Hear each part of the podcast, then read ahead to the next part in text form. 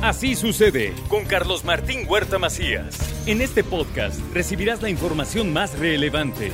Un servicio de Asir Noticias. Y aquí vamos a nuestro resumen de noticias. El gobierno del estado pondrá en marcha el programa Puebla te cuida, Puebla repudia la delincuencia. Esto lo dijo el gobernador del estado, Miguel Barbosa. Créame que pronto habrá muchos más resultados, pero estamos muy satisfechos de estar cerca de la gente. Puebla cuida a los poblanos va a haber un programa, porque tiene que ser todas estas, estas acciones en un programa, y el programa se va a llamar Puebla te cuida, Puebla repudia la delincuencia. Y clausuraron los restaurantes Porfirios, Campomar, Costeñito y Madison. ¿Por qué? Por descargas prohibidas al drenaje de Puebla. El sistema operador de agua potable y alcantarillado se encargó de poner los sellos en estos lugares. Y en el cambio de administración municipal se desaparecieron 150 cámaras corporales nuevas para los policías. Desaparecieron. Ahí vendrá la investigación. Eduardo Rivera, presidente municipal de Puebla, pone en marcha el programa de mantenimiento integral en 21 mercados de Puebla alrededor de los mercados, que es donde asiste mucha gente a comprar y a vender, estén perfectamente iluminados. Xochitl aquí alza la mano también, por supuesto. Miriam de Limpia también, por favor, para que también nos podamos coordinar con ustedes, líderes de los mercados, porque necesitamos tener mercados limpios, bonitos. Los comercios del centro esperan incrementar sus ventas un 30% con el buen fin. Los ambulantes son un reto para la administración municipal, eso es lo que comentan. Sin riesgo de endeudamiento para los ayuntamientos si piden un crédito para enfrentar el déficit heredado por las administraciones anteriores. Esto es lo que explicó el diputado del PRI, Jorge Estefan Chidiac. Los créditos no son malos. Lo malo es endeudar eh, los municipios sin que no tengan capacidad de pago. Para eso está la ley de disciplina financiera. Establece montos máximos, topes. Cualquier municipio que cumpliendo la ley de disciplina financiera pida prestado, estará bien, porque ya hay una ley que limita este tipo de cuestiones. La Canacintra denunció hace meses el robo de combustible en Xochimilhuacán y las autoridades fueron omisas. Esto es lo que hoy dice Luis Espinosa. En esta parte de San Pablo varias industrias este, hicieron alguna denuncia a protección civil, al municipio en, anteriores este, meses y, este, y teníamos conocimiento de que había un peligro. Ahí y mandamos obviamente una, una, solicitud de revisión de protección civil. El Estado tiene dos predios para reubicar a los afectados de Xochimilhuacán. Unos quedarían en la zona de El Batán y otros en Flor de El Bosque ubicados predios del gobierno del estado, uno en la zona del, por donde se encuentra el Batán, por ese rumbo pues. Y la otra es antes de llegar a Flor del Bosque, antes no en, no en Flor del Bosque, para que no se crea que estamos nosotros yendo a, a generar condiciones en un lugar que lo estamos salvando nosotros. Ni un paso atrás en las investigaciones sobre el funcionamiento de las gasolinerías. Esto también lo dejó muy en claro el gobernador de Puebla. No vamos a dar ni un paso atrás en esta lucha, en esta lucha. Han puesto en riesgo la seguridad de los poblanos y eso no es posible. Vamos a ir a fondo, a fondo contra todos. En Puebla se han vacunado contra el COVID 205 menores que cuentan con amparos. Esto es lo que dio a conocer el doctor y secretario de salud, el doctor Martínez. Los amparos, hemos recibido 350 este, amparos y ya niños vacunados con amparo por orden del juez, 205. Y continúa la jornada de vacunación en módulos del Hospital para el Niño Poblano.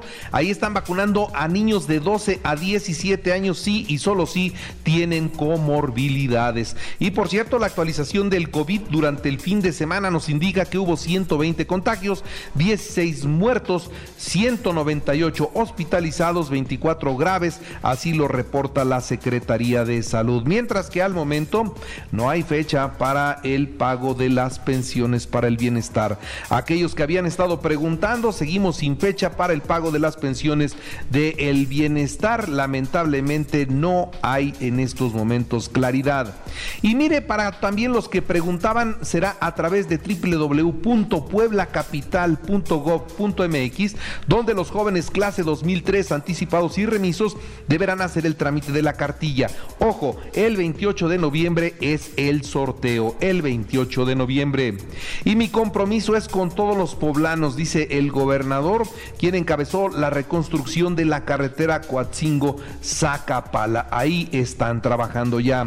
Fracturado como está, sería muy difícil que el PAN recupere la gubernatura en el 2024. Esta advertencia la hace Rafa Micalco todavía existe algo de esa manera de operar. Eh, creo que morenovallistas o no morenovallistas, tradicionales o no tradicionales, creo que todos, todos tienen que estar incluidos en la visión del 2024. Si las planillas empiezan a descalificar entre ellas, yo ya estoy viendo el resultado del 2024 y condena la negativa del gobierno federal para programar recursos que sirvan para la reconstrucción de San Alejandro. Esto es lo que dice el diputado Mario Riestra. Antepongamos la patria a nuestro partido. Nuestra patria chica, Puebla, nos demanda gestionar recursos millonarios muy importantes para la reconstrucción del Hospital de San Alejandro. Al día de hoy no hay un solo centavo etiquetado en el proyecto que envió el presidente de la República. Hagamos causa común. Puebla bien lo vale. El regreso presencial a clases en la Benemérita Universidad Autónoma de Puebla será del 40% en enero. Esto es lo que dijo la doctora Lilia Cedillo, rectora de la institución. ¿Quiénes van a regresar? Pues los que tienen la urgencia de participar en actividades de laboratorio, de prácticas profesionales. Ellos serán los primeros en ir regresando. En la información nacional, déjeme decirle que la Organización Panamericana de la Salud en México alertó que en máximo tres semanas se sabrá si la actividad de muertos puede generar una ola nueva de contagios en nuestro país. Y el gobierno federal, desde la oficina de Hugo López Gatel, impugna la orden de un juez que demanda vacunar a todos los niños de 12 a 17 años. Se va por la vía legal el gobierno de la República para no vacunar a los menores. Renunció Santiago Nieto a la unidad de inteligencia financiera. La boda, la boda en la antigua allá obliga la salida de este hombre clave en el equipo de Andrés Manuel López Obrador. Y también esta boda de Santiago Nieto en Guatemala le costó la chamba a la secretaria de Turismo de la Ciudad de México. ¿Por qué? Por haber viajado en un vuelo privado. Un vuelo privado que había pagado el director del periódico El Universal. Bueno, él pagó el vuelo, sin embargo, por haberse subido a ese avión, la jefa de gobierno dijo que se acabó, que los funcionarios hoy no pueden viajar en aviones privados. Si el presidente viaja en aviones comerciales, todos tienen que hacerlo así y le quitaron el trabajo a la secretaria de Turismo de la Ciudad de México. Inició la incorporación de más estudiantes a la beca Benito Juárez. Los jóvenes de nuevo ingreso recibirán 3.200 pesos correspondientes a los meses de septiembre a diciembre, pero pues ya ve usted que están atorados los pagos. Uno no entiende cómo no alcanza para repartir el dinero y empiezan a abrir todavía más oportunidades a más gente que reciba dinero sin a cambio de qué? Pues a cambio a cambio de nada, ¿no? La policía que robó la esclava y la cadena de Octavio Ocaña es la misma que le disparó y le quitó la vida. Esto es lo que hoy acusa el padre del actor. Tras el lamentable accidente en la caseta de San Marcos, allá en Chalco, el presidente de la República pidió a la Secretaría de Comunicaciones y Transportes y a la Guardia Nacional un plan para evitar que esto se repita. Pide revisión de camiones de carga y el estado en el que manejan todos los choferes. Dejan abandonados a más de 200 migrantes en una caja de un tráiler, esto en la autopista Veracruz-Puebla a la altura de Córdoba. Ante la desesperación abrieron un orificio en la caja para poder salir y pedir ayuda. Afortunadamente lo consiguieron. Y el presidente de México pidió a Ricardo Anaya, a Ricky Ricón Canallín, ¿no? A Ricky Riquín Canallín.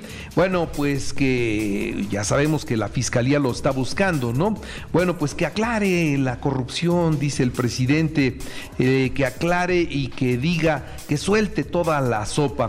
Y es que la comparecencia de Ricardo Anaya fue diferida para el 31 de enero del 2022, quien se deberá presentar de manera física. Esto es lo que resolvió el juez de control y tendrá que llegar al reclusorio norte, donde seguro estoy, ahí lo piensan dejar. Será que venga o será que se dé a la fuga. De hecho, ya no está en México. ¿eh? Con pancartas de apoyo y mariachis recibieron los mexicanos al presidente de la República en su visita a Nueva York. Hoy va a la Asamblea de Seguridad de Naciones Unidas, donde se espera un discurso contra la corrupción y en favor de la seguridad. Y nombran a México como el fósil del día en la cumbre por su falta de qué de compromiso frente al calentamiento global. Estamos quedando muy mal en la COP26. Y mire, debido al aumento de contagios, España está en riesgo de llegar a una sexta ola de COVID. En los deportes, la selección mexicana ya entrenó en Indianápolis. Raúl Jiménez y Néstor Araujo ya reportaron. El Pachuca hizo efectiva la despedida de su técnico, ya despidió a Paulo Pesolano, ya está fuera del equipo. Investigarán las declaraciones de eh, Ricardo Ferretti por comentarios discriminatorios luego del partido con Tigres. Xavi Hernández fue presentado como entrenador del Barcelona. Los Pericos del Puebla reciben al combinado del Águila de Veracruz y Leones de Yucatán hoy a las 7 de la noche. Y en el americano Pittsburgh, 29 a 27 a los Osos de Chicago en el de la semana 9 de la NFL. Así es como está cerrando la semana que todos ustedes saben se lleva a cabo allá en el fútbol americano. Así sucede con Carlos Martín Huerta Macías. La información más relevante ahora en podcast. Sigue disfrutando de iHeartRadio.